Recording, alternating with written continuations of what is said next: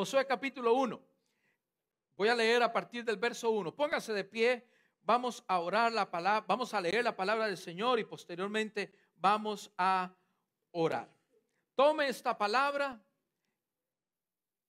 escúchela, léala. Si usted tiene una Biblia como esta, subráyela. Si usted tiene un smartphone, una tableta, márquelo también. Usted lo puede hacer porque estos son pasajes que yo he orado que sean como un estandarte, que sean una vivencia en su vida durante el 2020. ¿Cuántos dicen amén en el nombre del Señor? Así que márquelos en el nombre de Jesús y hágalo una vivencia en su vida. Josué capítulo 1. Dice, verso 1, aconteció después de la muerte de Moisés, siervo de Jehová, que Jehová habló a Josué, hijo de Num, servidor de Moisés, diciendo, verso 2, mi siervo Moisés ha muerto. Ahora pues, levántate, diga conmigo, levántate. Y pasa este Jordán, tú y todo este pueblo, a la tierra que yo les doy a los hijos de Israel. Yo os he entregado, como lo había dicho a Moisés, todo lugar que pisare la planta de vuestros pies. Desde el desierto y el Líbano hasta el gran río Éufrates, toda la tierra de los Eteos hasta el gran mar. Donde se pone el sol será vuestro territorio. Nadie te podrá hacer frente en todos los días de tu vida. Como estuve con Moisés, estaré contigo. No te dejaré, ni qué, ni te desampararé. Seis, esfuérzate y sé valiente, porque tú repartirás a este pueblo por heredad la tierra de la cual juré a, su a sus padres que la daría a ellos. Solamente esfuérzate y sé muy valiente para cuidar de hacer conforme a toda la ley que mi siervo Moisés te mandó. No te apartes de ella, ni a diestra ni a siniestra, para que seas prosperado en todas las cosas que, que emprendas. Ponga su manita derecha en su corazón. Padre, el día de hoy yo oro por mis hermanos. Yo te pido que esta palabra, además de ser depositada en sus corazones, Señor, yo oro para que esta palabra sea como un estandarte viviente en cada día de lo que queda del año. Señor, yo oro para que sea depositada en sus vidas y genere y germine y dé mucho fruto. Todo esto lo oro en el nombre de nuestro Señor Jesucristo. Y la iglesia dice, amén y amén. Tome asiento en esta hora.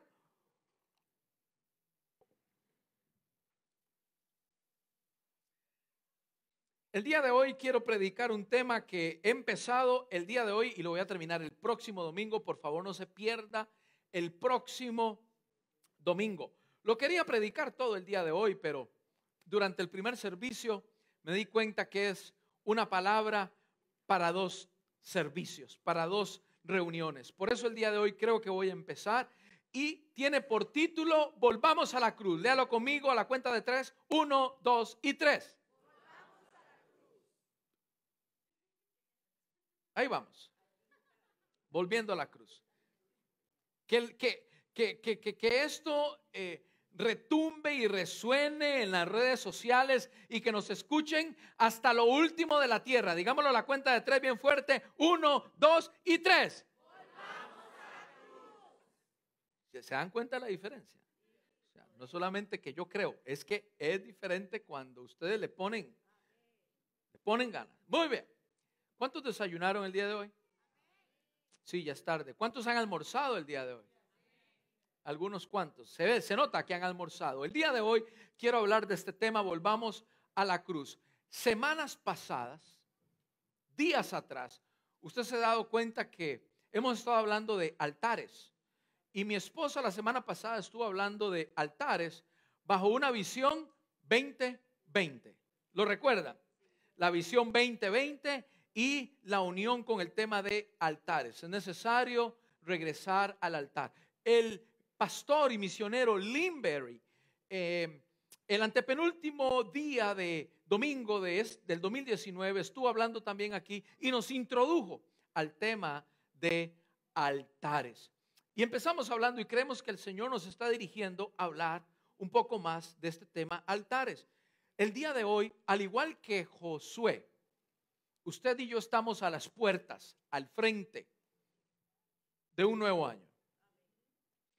Algunas personas, usted les pregunta y están llenas de incertidumbre. ¿Qué traerá consigo este próximo año, pastor? El año pasado, la verdad que fue una bendición todo el año. ¿Será igual este 2020? La verdad que el año pasado no fue tan positivo, no fue tan bueno para mí. Yo quiero que este 2020 sea diferente. ¿Será posible, pastor? O algunos me dicen, pastor, la verdad que el 2019 me pasó un tren por encima y echó para atrás y me volvió a pasar por encima y, y fue todo peor y mal y mal y las cosas se componían y se volvían a descomponer. ¿Qué traerá para nosotros, para mi casa el 2020, pastor? No solamente usted ha estado en esta encrucijada. Josué también lo estuvo. Recuerde que estamos leyendo un pasaje donde Josué parece que estaba acostado, parece que estaba durmiendo o parece que estaba sentado. Normalmente cuando la palabra del Señor dice levántate es porque usted está acostado o está sentado. Y la palabra en el verso 2 le dice a Josué, levántate. Ahora, levántate, ¿cómo levántate? El libro anterior precisamente narra la muerte de Moisés. Moisés, este hombre de Dios que sacó al pueblo de Israel de Egipto, resulta ser que murió y parece que no dejó sucesor.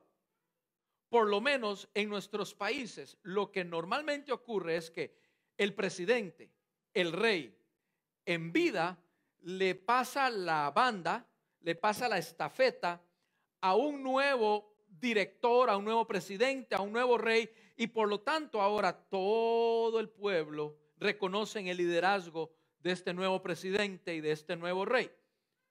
El presidente o el rey todavía con vida, pero esto no sucedió ahí. Moisés ya no estaba.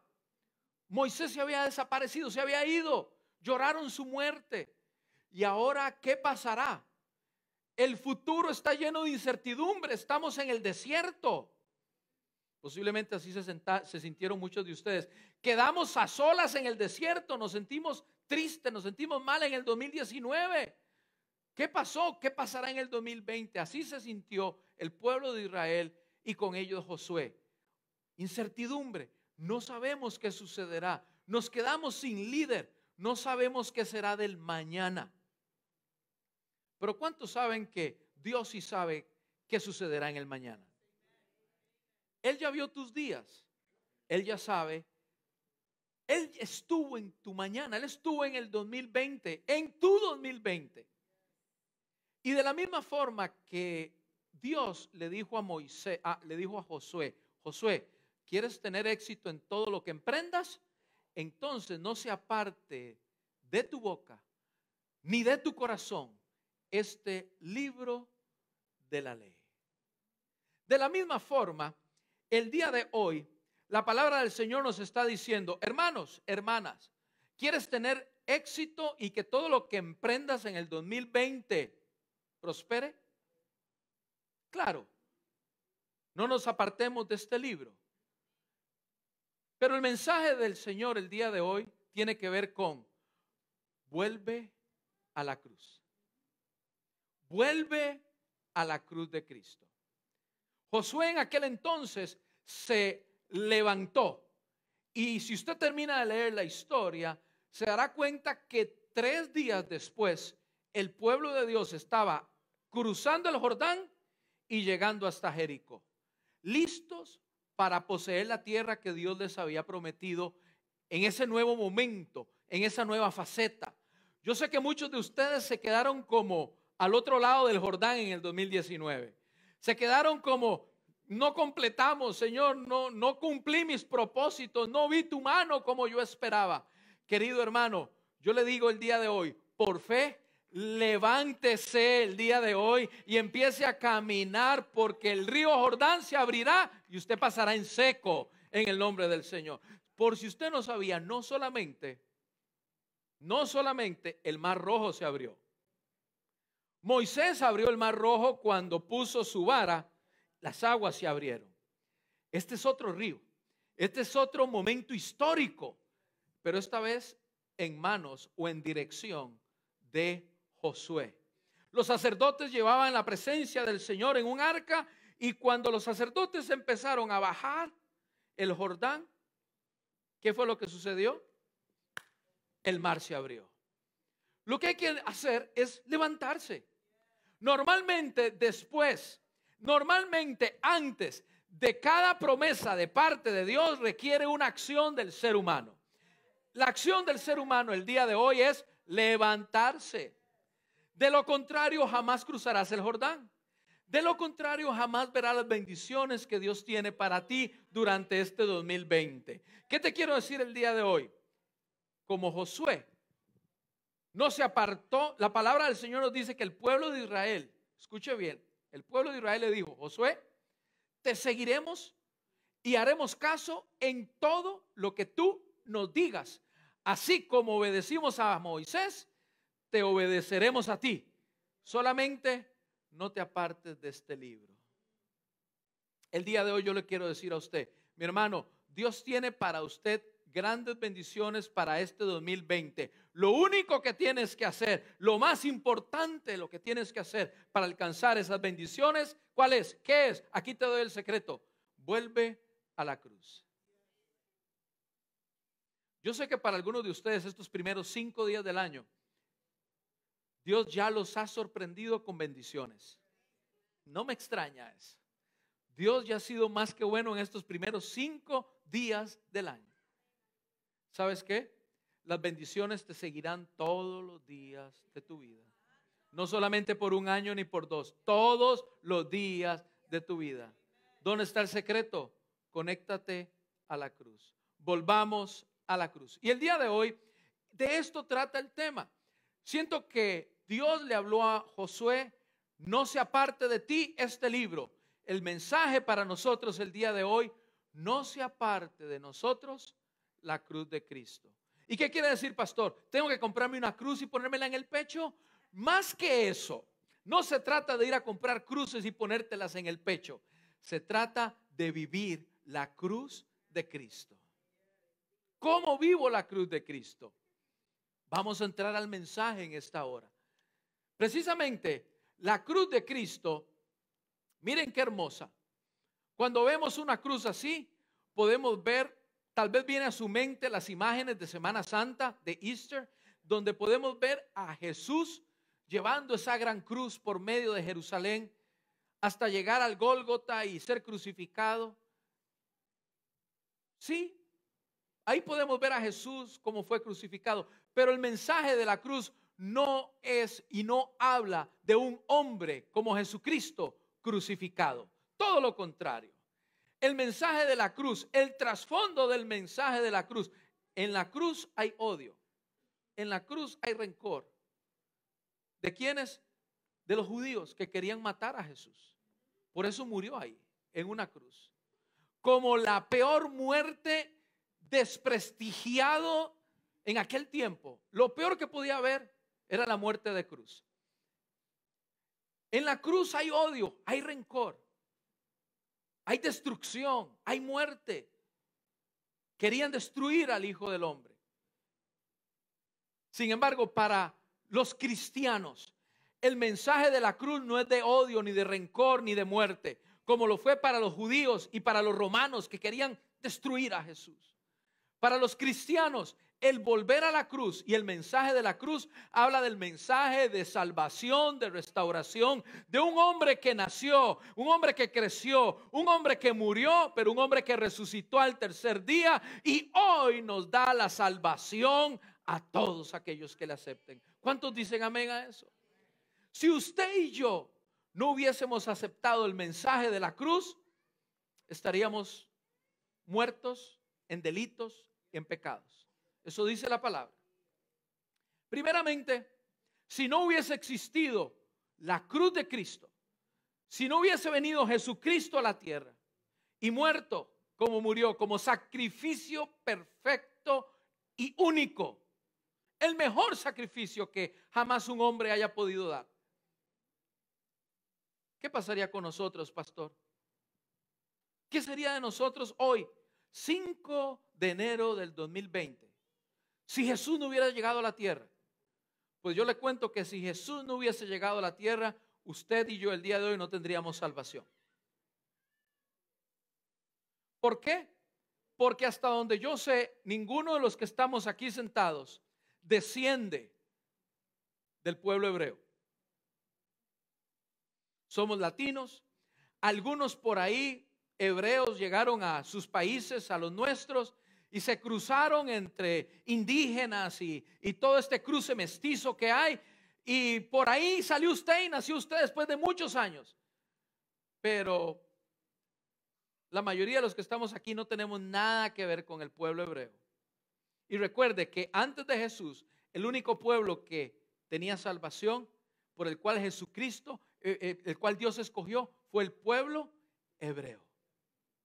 Por lo tanto, usted y yo, si Jesús no hubiese venido y muerto en una cruz, usted y yo no tendríamos salvación.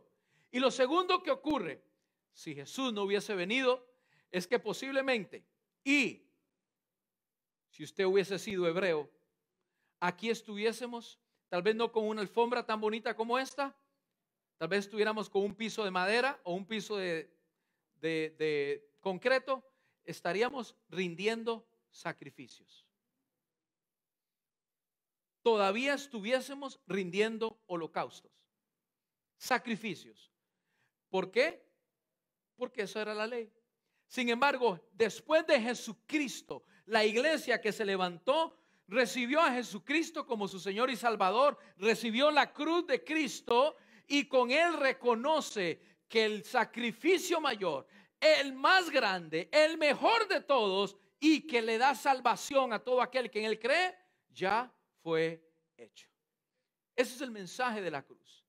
Por eso el día de hoy yo creo que tenemos que volver a la cruz de Cristo el mensaje de la cruz? El más sencillo de todos. ¿Cuál es el mensaje de la cruz?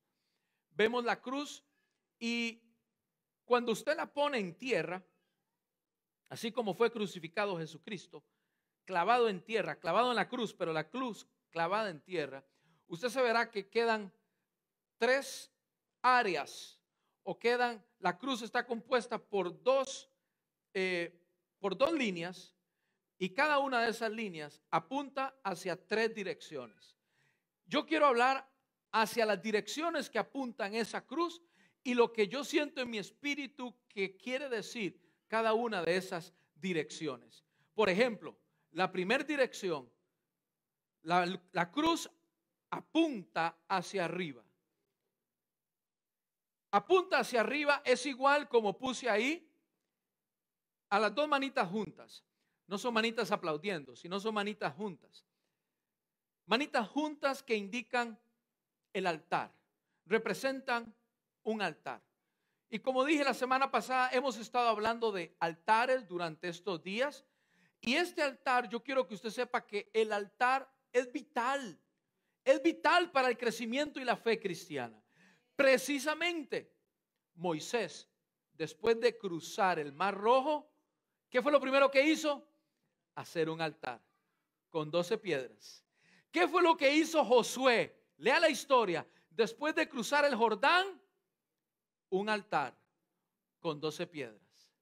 Yo quiero que usted sepa que cada vez que hay transiciones, que hay nuevas temporadas en nuestra vida, es necesario recordar que debemos de ir al altar, formar un altar, hacer un altar.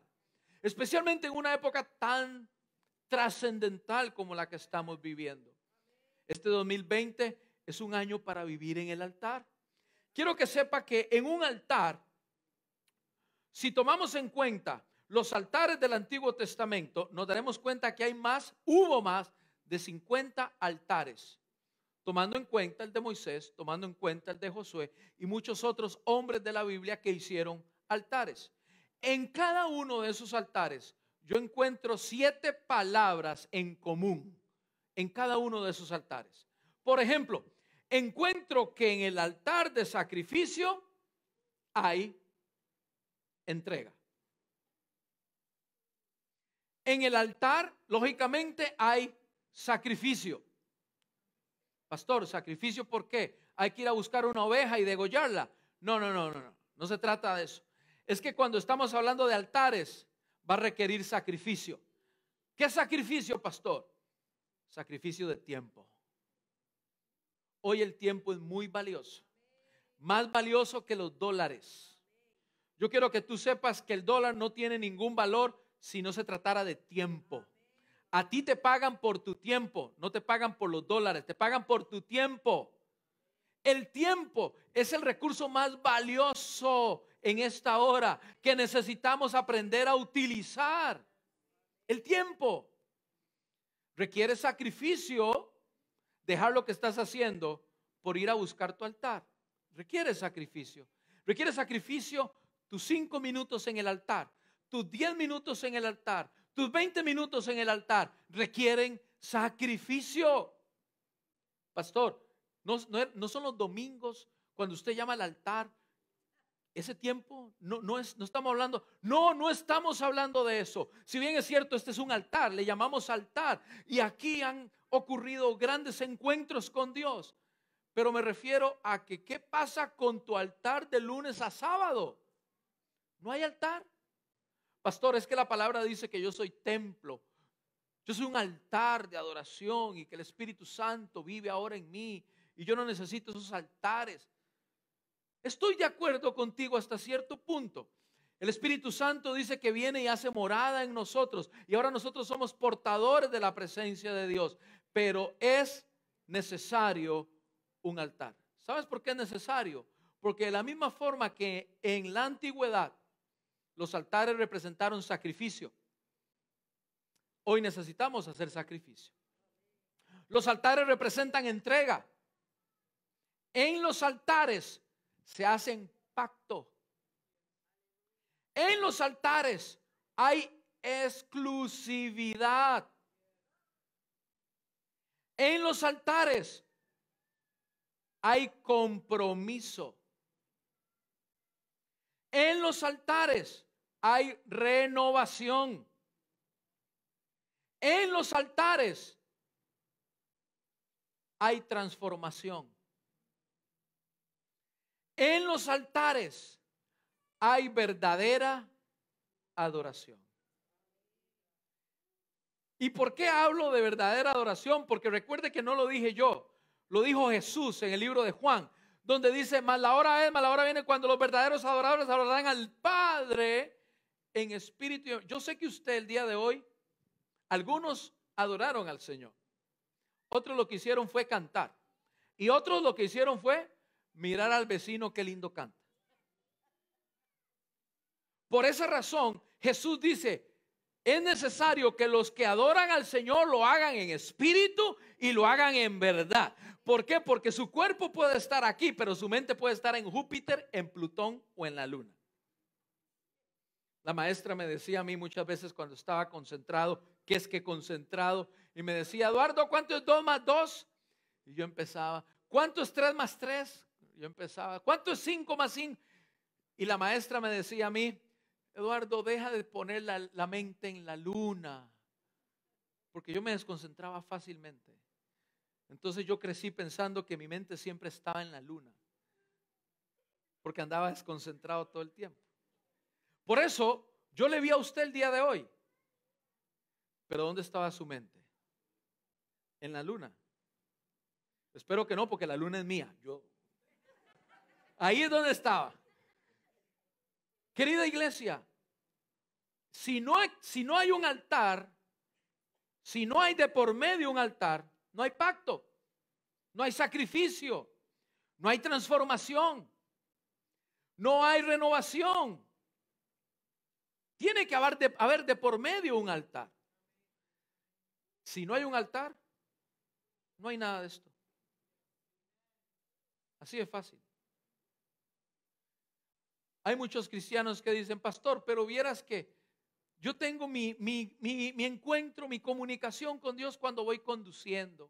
Cuando voy ahí, en esos 30 minutos del de la casa al trabajo. Ese es mi tiempo de conexión con Dios. Ahí cuando estoy picando las verduras para hacerle la comida al esposo, para hacerle la comida a la esposa, cuando estoy pegando los blogs, cuando estoy con la Winner ahí cortando la yarda, ese es mi tiempo de conexión con Dios. Yo le digo a usted, gloria a Dios, usted tiene comunicación con Dios. Gloria a Dios, qué bueno. Pero no me confunda que eso es un altar. Eso no es un altar. Eso se llama tener comunión con Dios. Eso es tener contacto, relación con Él a través de la comunión. Pero eso no reemplaza un altar. En un altar hay transformación, por eso sigues pensando de la misma forma. Por más oraciones que hagas en el carro, sigues pensando de la misma forma. ¿Por qué? No hay transformación porque no hay altar de por medio. Por eso sigues hablando de la forma que hay, porque estoy tanto, estoy orando, estoy orando. Sí, oro para el almuerzo, oro para el desayuno y oro para la cena. Ahí no hay transformación. Ahí no hay cambio. Ahí no hay sacrificio. Ahí no hay compromiso. Tiene que haber un altar de por medio. Les decía a los hermanos de la mañana que hace como cinco o seis años atrás una hermana me dijo, pastor, venga, quiero que esté en mi casa la hermana venía llegando de Puerto Rico y rentó, rentó, no compró, rentó esta casa. Esta casa con muchas habitaciones, muchos cuartos. Y me dijo, eh, él y su esposa, eh, eh, ella y su esposo me dijo, vengan a casa, queremos que coman con nosotros y que estén aquí pasando un lindo tiempo. Mi esposa y yo accedimos a la invitación y estuvimos con ellos almorzando y todo esto. Y la señora me dijo, pastor, quiero llevarlo a conocer mi casa. Usted sabrá, tal vez los hombres sabemos que a nosotros no nos llama la atención ir y conocer una casa. O sea, a mí me llama la atención ir a comer. La mesa bonita, todo, qué rico. Pero ir a conocer la casa, no, no, tiene una, un tanto significado. Para mi esposa sí, no se lo, bueno, ya me está viendo ahí. Para mi esposa, sí, mi esposa quiere ver cómo está la decoración, mi esposa quiere ver cómo están las cortinas, quiere ver esto, quiere ver lo otro. Para las damas, sí, yo lo entiendo. Pero la hermana me dice, pastor, venga para que vea la casa. Y yo le dije, bueno, hermana, pues vamos, uno accede y entonces fui. Y la hermana me pasó, porque era una casa muy grande, me pasó por diferentes habitaciones de la casa, me llevó hasta su cuarto, a su master room, donde ella duerme con su esposo, ahí me llevó, me llevó a, me pasó hasta por los baños, por los closets y todo el asunto, ¿ah? todo, pasé por todo lado. Pero me dijo, pastor, quiero llevarlo a un lugar especial. Y yo le dije, bueno, pasamos casi por toda la casa, ¿cuál es este lugar especial? Me dijo, quiero que lleve, quiero que venga y conozca esta habitación. Qué interesante. Solamente está ella, su esposo. No tienen hijos viviendo con ella, con ellos. No tienen huéspedes. Y me dice que esta habitación es la más especial de toda la casa. Cuando ella abrió esa puerta y me mostró la habitación, usted podía sentir, usted podía palpar, usted podía oler algo diferente en esa habitación. Y cuando usted caminaba o camina por esa habitación, usted podía sentir la presencia de algo en ese lugar. Cuando yo empecé a caminar, ella me dijo, pastor, este es mi altar. Aquí yo me encierro con Dios. Aquí es donde yo tengo relación con Dios y aquí es donde Dios me cambia, me transforma y aquí es donde yo le presento a Dios todas las peticiones de la iglesia, las suyas y las mías, aquí, en este lugar. Con razón le dije, se siente algo tan especial aquí. Ese lugar estaba estrictamente cuidado. cada decoración, cada color, cada cosa está, estaba precisamente ubicada. Parecía como el templo de Salomón, donde dice la palabra que todo estaba estrictamente, meticulosamente calculado. Así parecía yo entrar a ese cuarto. Algo especial.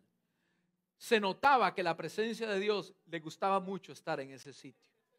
Se notaba que la presencia de Dios de toda la casa prefería estar en ese sitio. Y es que Dios sigue estando, su presencia sigue estando notablemente en algunos lugares donde se le convocan, donde se le llama. Y a eso me refiero yo con tener un altar. Pastor, ¿usted tiene un altar? Sí, yo tengo un altar. Y lo tiene con velitas y con cruces. No, no lo tengo ni con velitas, ni hay ni una sola cruz. Pero es mi altar donde yo me encuentro con Dios. Ese es el lugar donde yo sé que yo tengo que sacar 10, 15, 20, 30 minutos antes de hacer lo que yo quiera hacer y meterme en la presencia de Dios. De mi casa aquí yo duro 30 minutos y yo digo, estoy en comunicación con Dios. Pero si en realidad hay algo que necesita ser moldeado en mi vida, algo que necesita ser transformado en mi vida, algo que necesita ser cambiado en mi vida, tengo que ir al altar de Dios que está en mi casa. En ese altar ocurre transformación. ¿Qué quiere decir, pastor? La comunicación que tengo con Dios mientras voy al trabajo no sirve. No, hermano, no te estoy queriendo decir eso. Gracias a Dios que por lo menos tienes eso. Gracias a Dios que eso te ha ayudado a vivir espiritualmente durante este tiempo. Gracias a Dios que, que te comunicas con Él de alguna forma.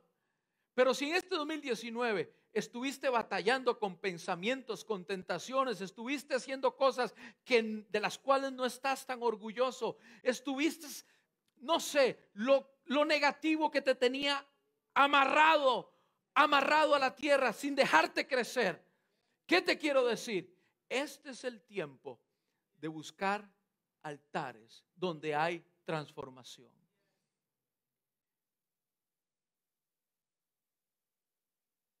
Tengo el testimonio de diferentes personas que durante el 2019 me estuvieron diciendo, pastor, ya jueves y domingo los aparté en mi trabajo. Hace un año me buscaron algunos y me dijeron, pastor, ya usted me va a seguir viendo todos los domingos en la iglesia. Y voy a crecer espiritualmente en la escuela de crecimiento espiritual los jueves a las 7 de la noche. Usted me verá y usted verá cómo Dios me va a bendecir. Amén, le digo yo.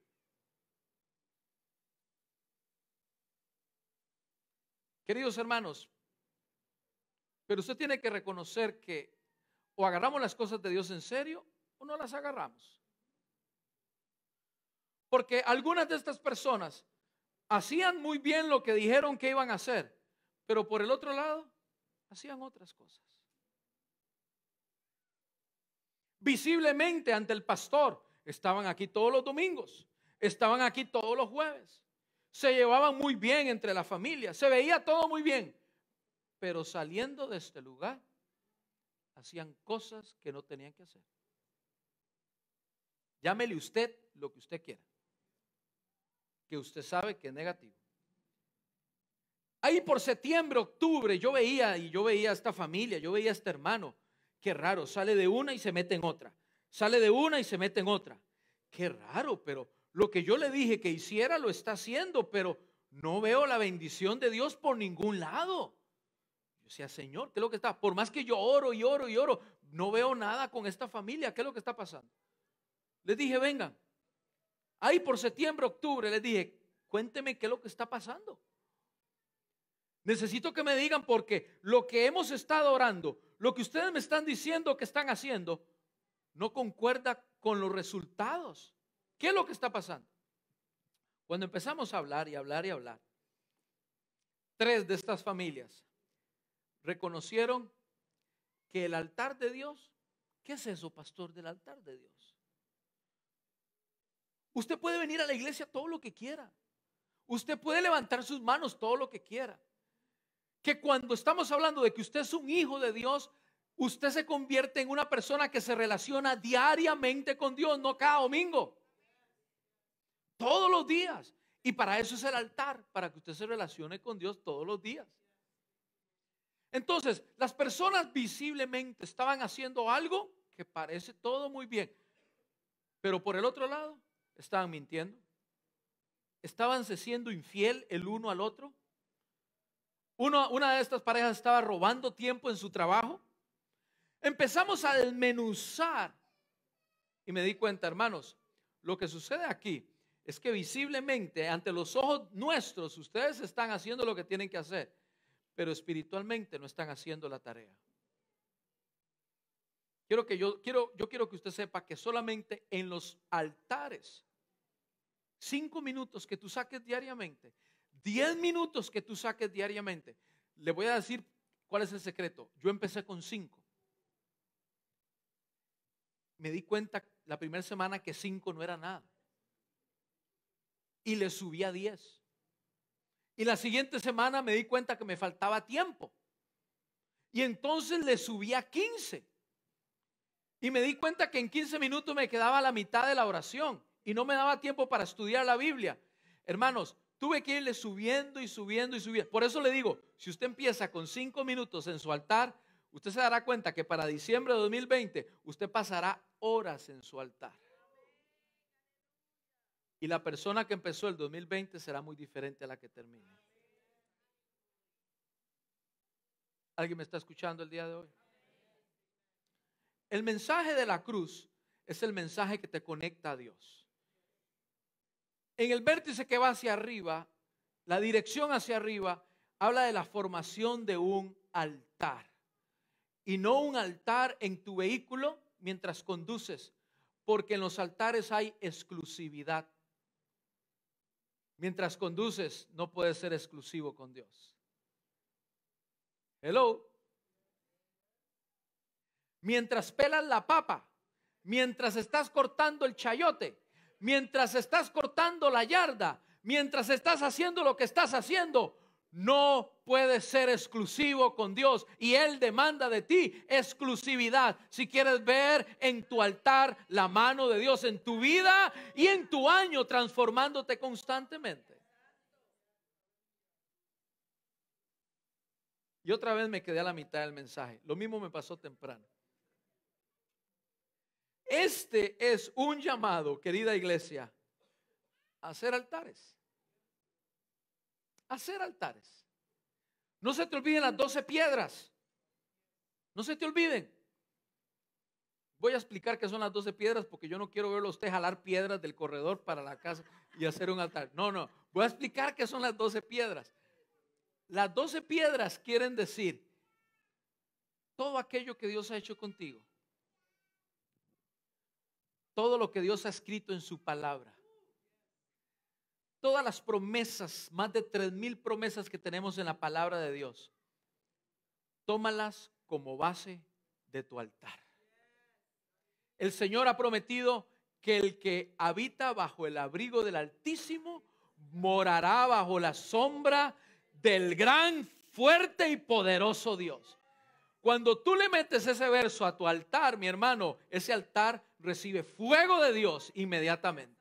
Cuando tú empiezas a citar la palabra de Dios en tu altar, mi hermano, ese es un altar encendido que transforma tu vida, te cambia, te mueve, te impulsa y te motiva a cruzar tu Jordán.